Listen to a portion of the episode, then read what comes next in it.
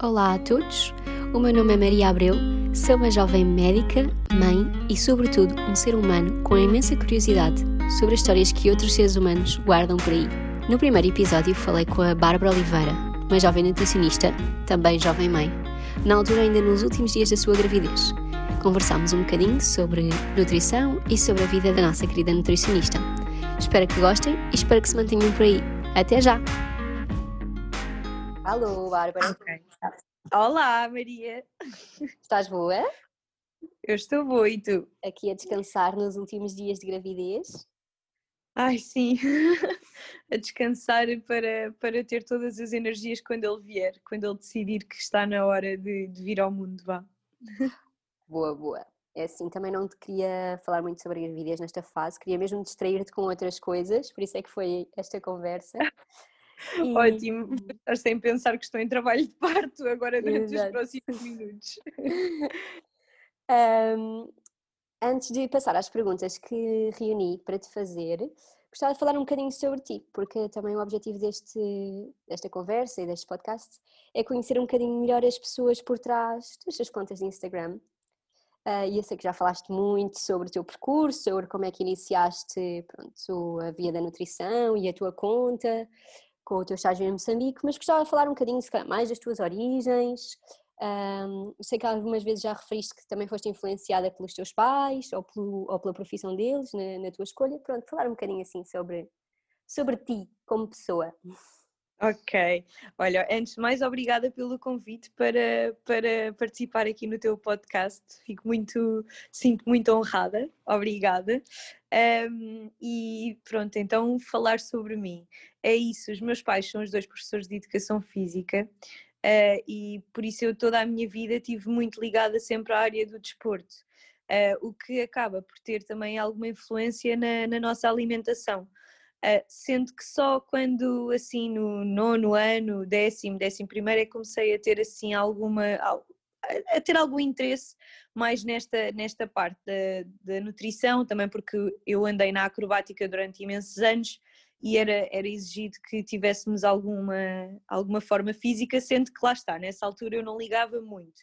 Mas depois começou-me a despertar algum interesse e fez com que um, na faculdade decidisse então ingressar para o curso de Ciências da Nutrição.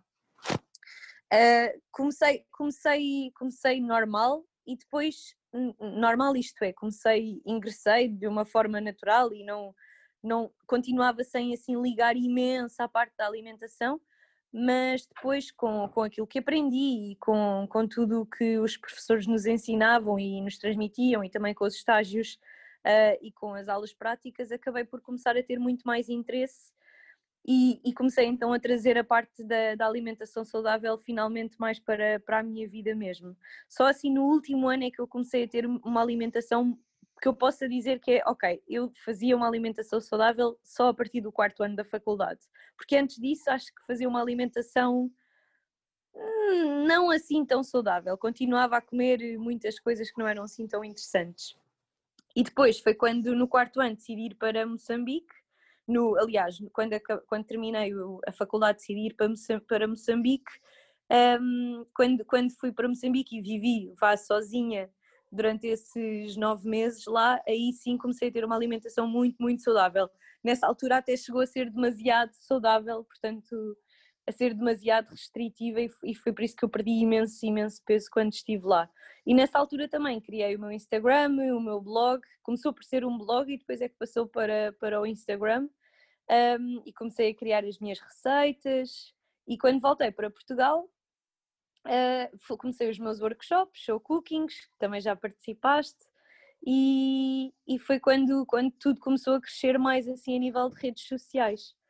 E depois comecei, claro, a dar consultas e, e juntei aqui estas duas vertentes da, da, minha profissão, que são as consultas e os workshops, os show cookings, que é assim o que eu mais gosto de fazer. Claro que agora na pandemia as coisas tiveram de ser um bocadinho diferentes e comecei a dar as minha consultas online, um, mas o que também me permitiu uh, começar a trabalhar totalmente por conta própria porque agora não, não estou a ter nenhum, não preciso de ir para nenhum espaço físico, portanto não tenho assim nenhuma entidade por trás e abri a minha empresa e agora dou, dou consultas totalmente por conta própria.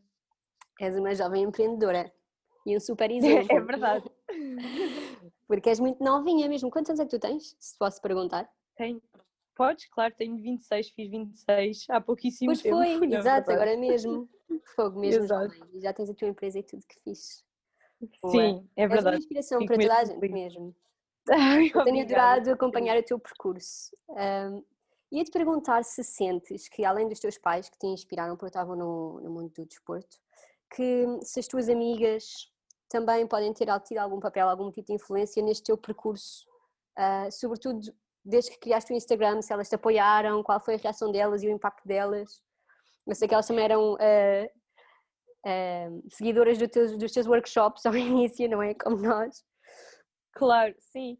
Sim, acho que tanto as minhas amigas como a minha família tiveram um impacto muito positivo nesta, neste percurso e, e o meu namorado, claro, sem dúvida nenhuma. Um, e, mas sim, as minhas amigas sempre me apoiaram e sempre foram assim as primeiras a participarem nos workshops e, e repara que eu na altura era uma coisa muito, muito recente e não tinha possibilidade de lhes dizer, ok, então olhem, venham que eu, que eu ofereço-vos o workshop. Era uma coisa muito recente, portanto eu gastava, gastava dinheiro com as coisas. Então eu lembro-me que elas eh, pagavam mesmo para estar presentes nos workshops e, e acho isso mesmo muito querido da parte delas terem ido e não terem dito de género, ah, que grande lata, não, não vou estar a pagar para ir a um workshop da Bárbara. Não, elas pagavam a entrada delas e foram mesmo impecáveis. Se calhar hoje em dia já lhes oferecia a entrada, mas mas na altura, por isso eu sinto muito apoio da parte delas nesse sentido, obviamente, e também quando criei o Instagram e elas partilhavam sempre imenso, e, e, e elas são pessoas que são genuinamente interessadas por, por terem uma alimentação saudável, todas elas, portanto uh, é muito engraçado quando nós temos jantares em conjunto que elas, elas próprias também decidem fazer coisas saudáveis, uh, vá, e, e, muitas vezes são, já, já houve jantares em que as receitas eram minhas, em que vamos fazer os hambúrgueres de pescada da Bárbara, pronto, e coisas assim. Sem, isso... sem ser cozinhado por ti, ou seja, elas próprias. Sem ser cozinhado por mim, sim. Sem teres que influenciar de nenhuma forma. Exatamente, sim, sim, é isso mesmo. E isso acho, acho, acho amoroso. Mas lá está, porque não, não só porque me apoiam, mas porque elas são genuinamente interessadas por, por esta área também. Acho que hoje em dia, de certa forma, está na moda uh, a alimentação saudável. E, e, isso acaba por ser por jogar a meu favor porque, porque lá está, todas as pessoas assim à minha, à minha volta são, são interessadas, estão interessadas neste, neste, neste assunto, nesta área. E o Miguel também sempre te apoiou neste percurso. Eu lembro-me que vocês já namoravam na altura em que tu foste para Moçambique, não foi? Sim, não, o Miguel é assim, sei lá, a, a pessoa que mais me apoia em tudo desde, desde o início. Eu, eu lembro-me do Miguel, nós começámos a namorar uns tempos antes de eu fazer a minha apresentação final de curso portanto, no, no meu quarto ano de faculdade foi quando começámos a namorar e, e eu lembro-me dele ir assistir à minha apresentação final de curso. Portanto, desde, desde aí, eu lembro-me que ele desde aí que está lá mesmo a apoiar-me. Depois ele viu, viu tudo isto nascer, viu-me ir para Moçambique, portanto apoiou a minha ida para Moçambique, coitado. Teve, lá, teve, esteve à minha espera, exato, esteve à minha espera esses nove meses. Depois, quando voltei, apoiou todos os meus workshops. Ele esteve lá nos dois primeiros, se não estou em erro, a tirar fotografias e a ajudar-me com as coisas todas. E, e, e, em tudo, não é? Na, na, abertura da empresa também, ele, ele é meu sócio e em muitas exato e em muitas coisas, em tudo, ele esteve presente e ele é, ele é uma pessoa muito crítica, ele, eh, ele critica muito aquilo que eu faço de uma forma construtiva, o que, o que é ótimo sempre. Boa. Portanto, ele tem sido mesmo um grande, grande apoio. Também, uh, se neste processo, lá está, de abrir a empresa, de começar a trabalhar por conta própria, se tiveste alguma fase em que tivesse alguma dúvida, algum medo, ou, não, ou se conseguiste encarar tudo sempre de forma positiva, não sei, como é que foi esse as, processo? As coisas foram surgindo e eu não gosto de dar um, eu não gosto de dar um passo que, que não que me venha a arrepender e que seja que e que, que perceba que não vai ser assim tão tão positivo no meu futuro e, e que seja arriscado. Por isso as coisas foram surgindo a abertura da empresa foi surgindo agora esta questão de trabalhar totalmente por conta própria e ter abandonado o local onde eu estava também também surgiu a, lá está com a pandemia portanto tudo foi surgindo e tudo tudo me foi sendo permitido sem dar nenhum passo em falso. Portanto, eu consigo, eu tenho noção de que tudo o que eu fiz e que tudo o que, o que tenho vindo a conseguir foi porque as coisas foram surgindo e não foi assim, não, não foi tipo nenhum risco gigante que eu tivesse sempre a correr. Ok, boa, porque às vezes há aquelas pessoas que para dar o passo, por exemplo eu, pensam sempre mil vezes nas coisas e têm sempre imensas dúvidas e quando é que hão de avançar e, e pronto, e às vezes custa um bocadinho deixares o certo pelo incerto, não é? Mas realmente tens razão, porque no teu caso com a pandemia acabou por ser, até para muita gente, aquela, aquele salto para, para uma vida diferente. Lá está. Acabou por ser uma, uma boa opção. Claro, claro, que é importante arriscar e arriscamos sempre um bocadinho, mas eu também não tinha assim uma coisa totalmente certa, certa, certa. Portanto, é, foi um risco, mas não foi assim um risco gigante. E hum, eu acho que sem dúvida que é importante arriscar, portanto, fizeste muito bem em arriscar. um, olha, tenho aqui algumas perguntas de nutrição que me fizeram então para ti, para ti perguntando. Depois no fim tenho mais uma, uma, uma outra pergunta guardada assim mais a nível pessoal. Mas uhum só para responder aqui às minhas amigas que também fizeram perguntas. Um, a primeira que eu te vou perguntar, que eu acho que se calhar é que vai uh, precisar assim um bocadinho mais de explicação, é porque é que algumas pessoas, ou se acontece a toda a gente, ficar mais inchadas quando comem feijão e outras leguminosas? Pronto, primeiro é muito importante perceber que, que na composição das leguminosas elas têm aqui uh, alguns antinutrientes. Uh, portanto, que são os, os fitatos. E porquê é que se chamam antinutrientes? Porque inibem a absorção de alguns nutrientes. Uh, têm os polifenóis e têm também um, alguns oxalatos. E, e, todos estes podem um, ter aqui alguma, alguma influência a nível de, da absorção dos, dos nutrientes e também uh, a nível da uh, digestão. E por isso é que é tão importante um, diminuirmos a quantidade destes, fazendo aqui a demolha das leguminosas e também a cozedura de forma correta. Portanto, não, se, se evitarmos comprar uh, aqueles já enlatados e se, os, e se os cozinharmos em casa e demolharmos em casa, é já aqui um ponto a favor. Uh, depois, claro que uh, é importante e interessante perceber se a pessoa também não tem alguma, alguma questão a nível intestinal já por si que a faça ter, ter esta digestão mais, mais difícil às leguminosas. Pois, às vezes pode ser mesmo da pessoa em si, não é? Exatamente, acho que sim, acho que sim. Si. Eu, por exemplo, demolho o feijão e já sinto muito menos inchaço do que sentia quando comia em lata. Mas realmente hum, há pessoas que mesmo demolhando continuam a sentir eh, inchaço, portanto até pode ser mesmo uma coisa da, da própria pessoa. Nesse, às vezes é mesmo preciso depois investigar o que é que, Sim, que, é que pode estar por trás. Aqui, na, nós... na, casca, na casca, na casca da, das leguminosas estão presentes alguns uh, inibidores destas enzimas uh, e ao, ao, estarmos a demolhar conseguimos, lá está, neutralizar estes, uh, os, estes inibidores e por isso acabamos por, por ter uma digestão mais facilitada. Pronto, mas sim, é isso que tu estás a dizer. Depois temos de perceber se tem a ver com o organismo da pessoa ou se tem a ver com o próprio produto em si. A próxima pergunta que eu te queria fazer é uma pergunta que por acaso me diz muito, que é em relação aos suplementos, porque eu tenho a minha própria visão sobre, de, como médica sobre os suplementos alimentares, nomeadamente sobre a sua regulação e portanto a pergunta que me fizeram para ti é se tu consideras que uma pessoa que tenha uma alimentação equilibrada e que seja uma, uma pessoa saudável, se precisa de fazer alguma suplementação ou se em princípio com a alimentação consegue todos os nutrientes uh, que necessita. Lá está, isso depende muito de pessoa para pessoa e daquilo que a pessoa vai consumindo ao longo do dia e, ao longo da sua vida. Mas se a pessoa fizer uma alimentação saudável, que isto significa que é uma alimentação completa em que comes de todos os grupos da roda dos alimentos, variada, em que dentro de cada grupo da roda dos alimentos vais variando nos alimentos, e equilibrada, que significa que deves comer dentro de, das quantidades certas, por exemplo, aqueles triângulos maiores da roda dos alimentos, deves comer em maiores quantidades, como os cereais, os tubérculos, deves comer em maiores quantidades do que, por exemplo, a gordura.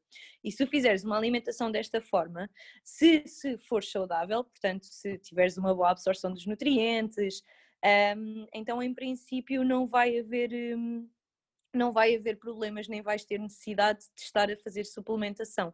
Mas claro que cada avaliação deve ser feita de uma forma individual e devemos perceber todo o contexto desta pessoa.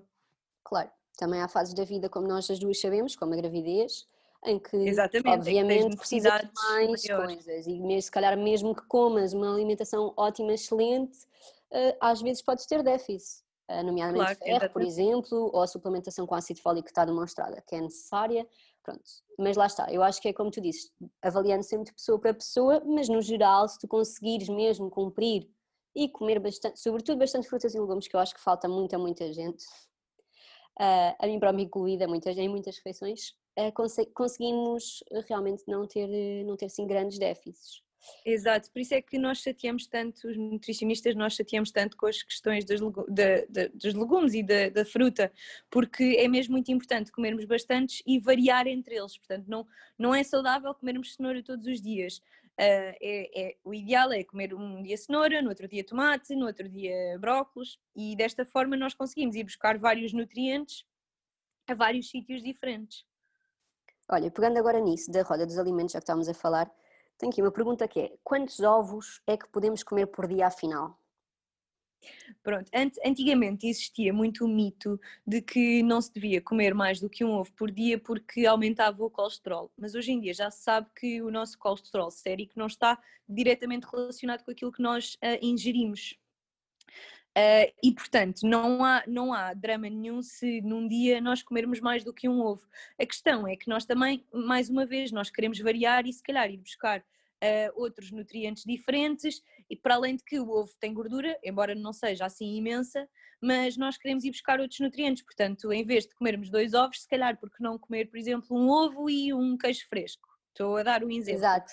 Um, mas pronto, e por isso o interessante é se a pessoa não tiver assim problemas de colesterol, uh, nem, nem tiver uh, problemas a nível de uh, não tiver também assim as gorduras muito elevadas no sangue e etc, então aí não há drama nenhum de comer um ovo por dia, por isso não, eu normalmente costumo, costumo recomendar isso às pessoas das minhas consultas que gostam de ovos e que, e que têm esse hábito, não há assim problema nenhum de comer um ovo por dia, sendo que também não é nenhum drama se num dia comeres dois, pronto, mas também mais do que isso, não é interessante porque lá está, o ideal é sempre variar e irmos buscar nutrientes diferentes a vários sítios, Uh, e o ovo tem nutrientes que se calhar também estão presentes, por exemplo, ou na carne ou noutros alimentos, e nós podemos ir buscar também aos outros alimentos para variar.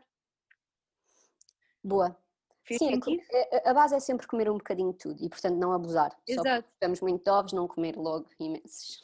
Tentar pensar nos alimentos como, nutri como fontes de nutrientes e tentar pensar o que é que nós podemos conseguir deles, em vez de só de hum, isto sabe-me bem, vou comer imenso disto. Exato. Eu acho que é um bocadinho a base. Até porque mesmo as coisas boas uh, podem ser demais, não é? Por acaso esta pergunta não está aqui, mas surgiu-me agora. Existe uh, problema, por exemplo, por comer demasiada fruta? Eu já ouvi este mito alguns, tipo, porque a fruta tem muito açúcar e coisas assim. A fruta tem muito açúcar. Sim, sendo a fruta tem muita tem, a fruta tem açúcar, tem o seu açúcar, tem a frutose. E claro que lá está, é isso, não. Qual é que é o, o, problema de estarmos a comer 10 peças de fruta por dia? Primeiro, sim, sem dúvida que vamos ter aqui uma grande quantidade uh, de frutose no organismo que também não é assim tão interessante. Segundo, porque em vez da fruta, se calhar podíamos estar a colocar outros nutrientes uh, no, no, lugar das calorias da fruta, dos hidratos de carbono da fruta, poderíamos estar a colocar outros nutrientes que são mais importantes e mais interessantes nessa, nessa altura. Faz sentido? É um equilíbrio de tudo, mesmo das coisas que nós achamos super boas e super saudáveis. Exatamente, sim. É eu lembro-me de estudar na faculdade que há uma doença psiquiátrica em que a pessoa bebe excesso de água e eu penso, até uma coisa tão basal como a água, que to todos nós sabemos que devemos nos hidratar e que é super importante, mas até isso, se beberes em excesso, e em excesso é tipo 9 litros por dia, um, pode fazer mal, porque o teu corpo tem os seus é? equilíbrios uh, hidroeletrólicos, portanto, lá está, isto, mesmo as coisas boas ou as coisas que parecem neutras podem-nos fazer mal e, portanto, a chave mesmo uh, na vida, lá está, é quando tentarmos ser equilibrados. E depois ia-te perguntar aqui uma das perguntas que me fizeram era sobre os benefícios do gengibre. Neste caso, adicionar gengibre na sopa. Eu tenho uma amiga minha que gosta muito de fazer sopa e adicionar-lhe gengibre. Supostamente por uns efeitos termogénicos. Então, o, o, gengibre, não, não estou a ver que benefício é que possa, possa, se possa ter ao adicionar o gengibre na sopa, para além de ser vá, uma raiz adiciona, adicionada aqui na, na sopa uh, com outros vegetais e acaba por ser interessante dessa forma, porque também tem vários nutrientes e várias propriedades interessantes anti-inflamatórias, antifúngicas. Uh, e sim, ele é considerado um alimento termogénico, mas é preciso termos muita, muita atenção com esta história dos alimentos termogénicos, porque eles não vão fazer, não vão fazer eh, a diferença por si só. É preciso termos toda uma alimentação saudável para lá estar, o nosso metabolismo estar uh, a trabalhar normalmente. Diz-se que os alimentos termogénicos aceleram o metabolismo, isto é, a, a energia que nós gastamos quando estamos uh, paradas, o nosso metabolismo basal supostamente é acelerado quando quando consumimos estes alimentos eh, ditos termogénicos.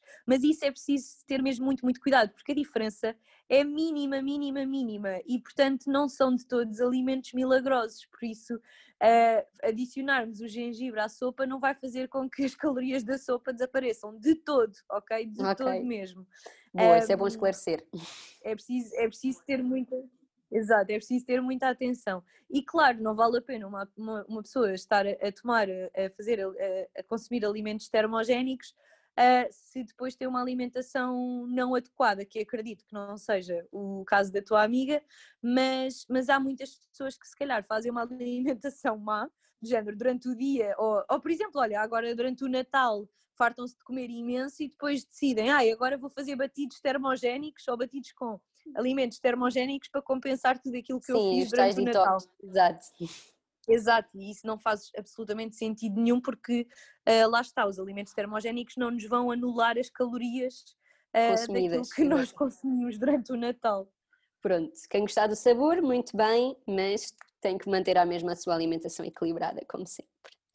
E olha, Exatamente. por falar nisso, por falar em metabolismo acelerado, vou passar à última pergunta, que é de uma mamã de há pouco tempo que está a amamentar e me perguntou se tinhas alguns conselhos sobre como é que se, como é que se deve focar a alimentação de uma, de uma mãe que está a alimentar. Um, vou partilhar aqui que uh, cheguei a falar contigo numa pós-parto porque tinha perdido imenso peso durante a amamentação e era precisamente porque não estava a fazer uh, as, as, refeições em número ideal para uma pessoa que está a amamentar, porque lá está, aumenta, aumenta o nosso metabolismo, não é? Esta fase da amamentação.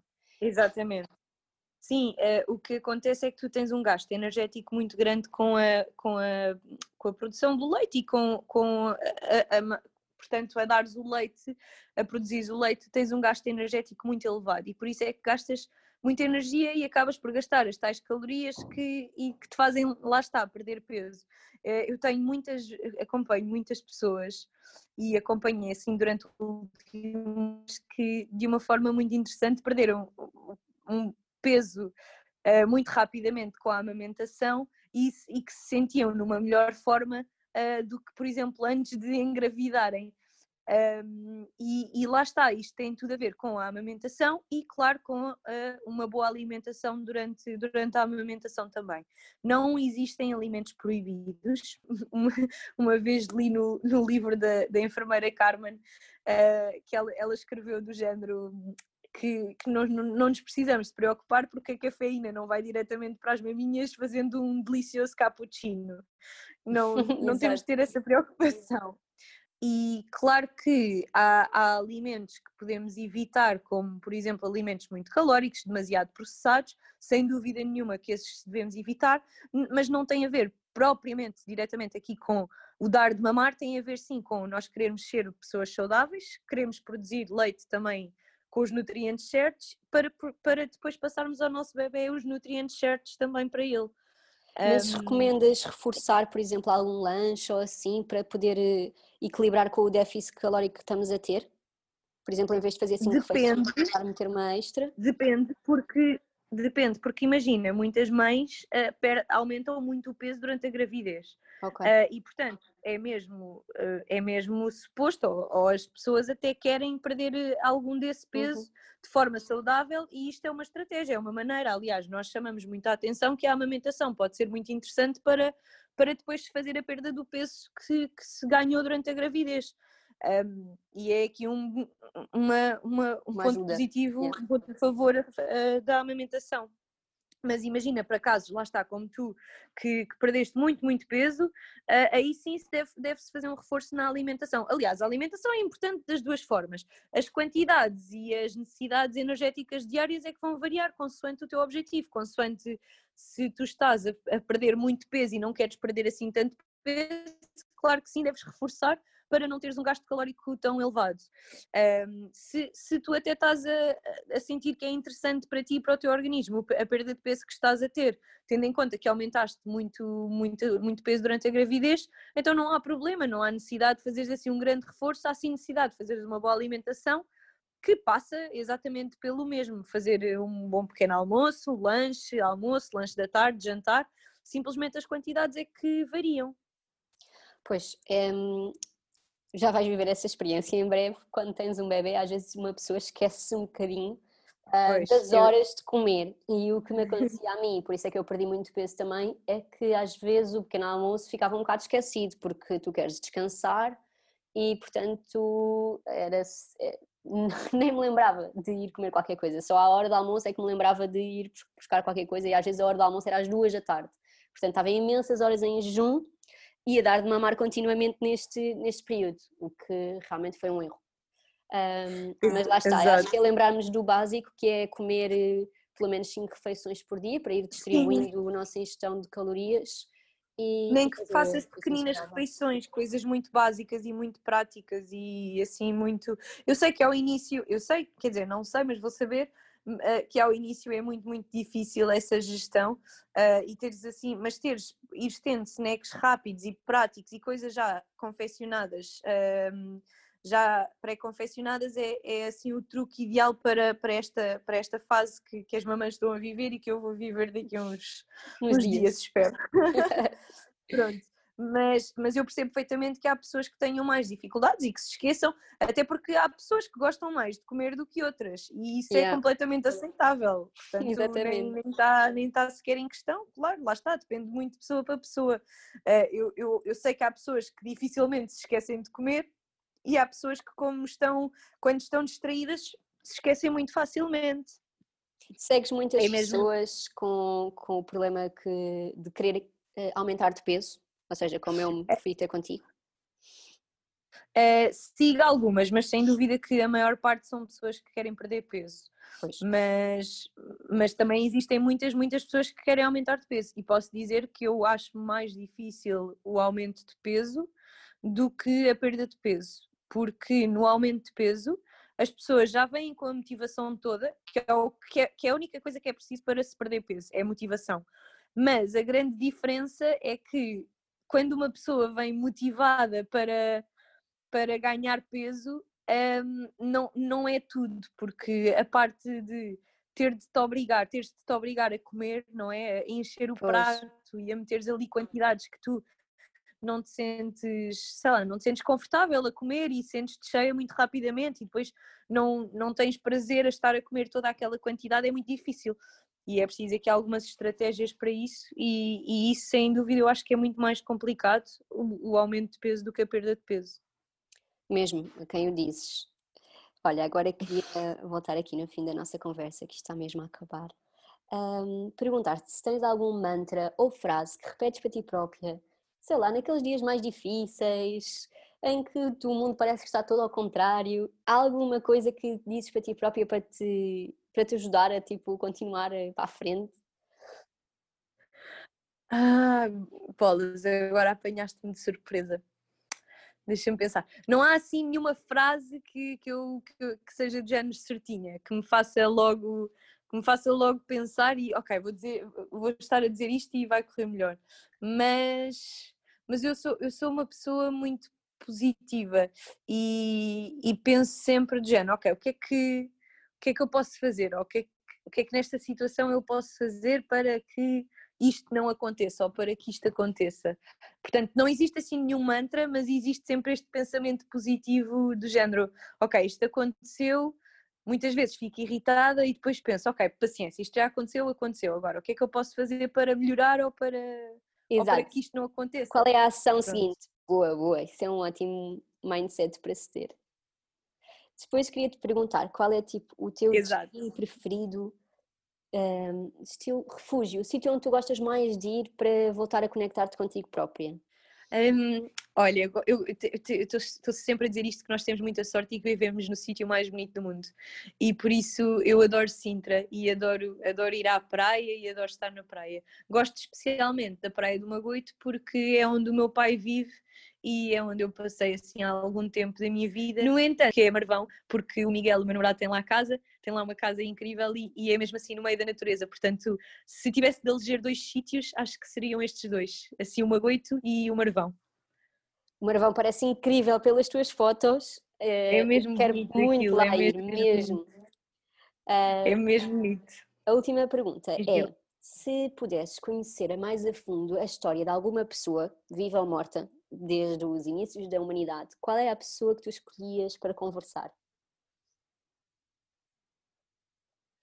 É, eu acho que escolhi a J.K. Rowling. Ótima escolha. porque, porque eu sou super fã do Harry Potter e eu juro que eu acho que ela é um gênio. Ela é mesmo um gênio. E eu, eu só gostava de ter um jantar com ela e de lhe fazer tipo todas as perguntas que eu tenho, que é como é que ela, como é que ela chegou a esta como é que ela chegou a esta história com esta imaginação toda e, e todas as coisas que ela, que, sei lá, uma história super complexa e constituída por tantos livros que eu gostava, eu gostava de falar com ela e de lhe fazer mil perguntas sobre o Harry Potter. Portanto, eu, eu partilho completamente a tua decisão.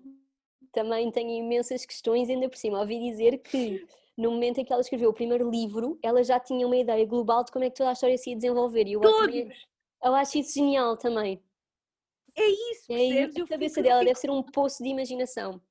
Completamente. Eu também já li, por exemplo, que ela tem caixotes e caixotes sobre as histórias e sobre cada personagem, sabes? Yeah, e é ela incrível. criou mesmo um mundo. Um mundo, completamente. E eu, eu só amava falar com ela um dia e, e perguntar-lhe como é que ela se lembrou disto tudo porque acho que ela é mesmo um gênio.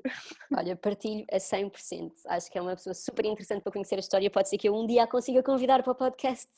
Olha, pode ser. Privilégio, depois convites para te juntares à conversa. Ai, sim, quem me dera. Ela já viveu em Portugal e já foi professora de inglês aqui em Portugal. É, pode ser que ela tenha, tenha esse carinho especial, aceito. Exato. Olha, vou mandar uma mensagem. Uma pessoa também não perde nada. Mas eu sou super sim, exato, fã. não perdes nada o não é sempre certo. Exato, olha, vou, agora, agora vou, vou aceitar esse desafio de, de falar uma mensagem a J.K. Rowling para ela vir ao, ao podcast. ao teu podcast, acho ótimo, boa ideia. Olha, muito obrigada por teres vindo, aceito conversar aqui um bocadinho comigo e tirar a cabeça um bocadinho de, de contrações possíveis e, impossíveis que possam estar aí a surgir. E olha, desejo Obrigada. que realmente estes últimos dias de gravidez sejam passados com a máxima tranquilidade possível. Está bem? Sem obrigada, obrigada pelo convite. obrigada, gostei muito de falar contigo também, como gosto sempre, não é? Depois, quando tiveres o Afonso, passado uns tempos, voltamos a falar para ver qual é a tua Sobre perspectiva a do mundo exato. também. Exatamente. Exato. Que eu estou muito curiosa. Boa, acho ótima ideia, acho ótima ideia.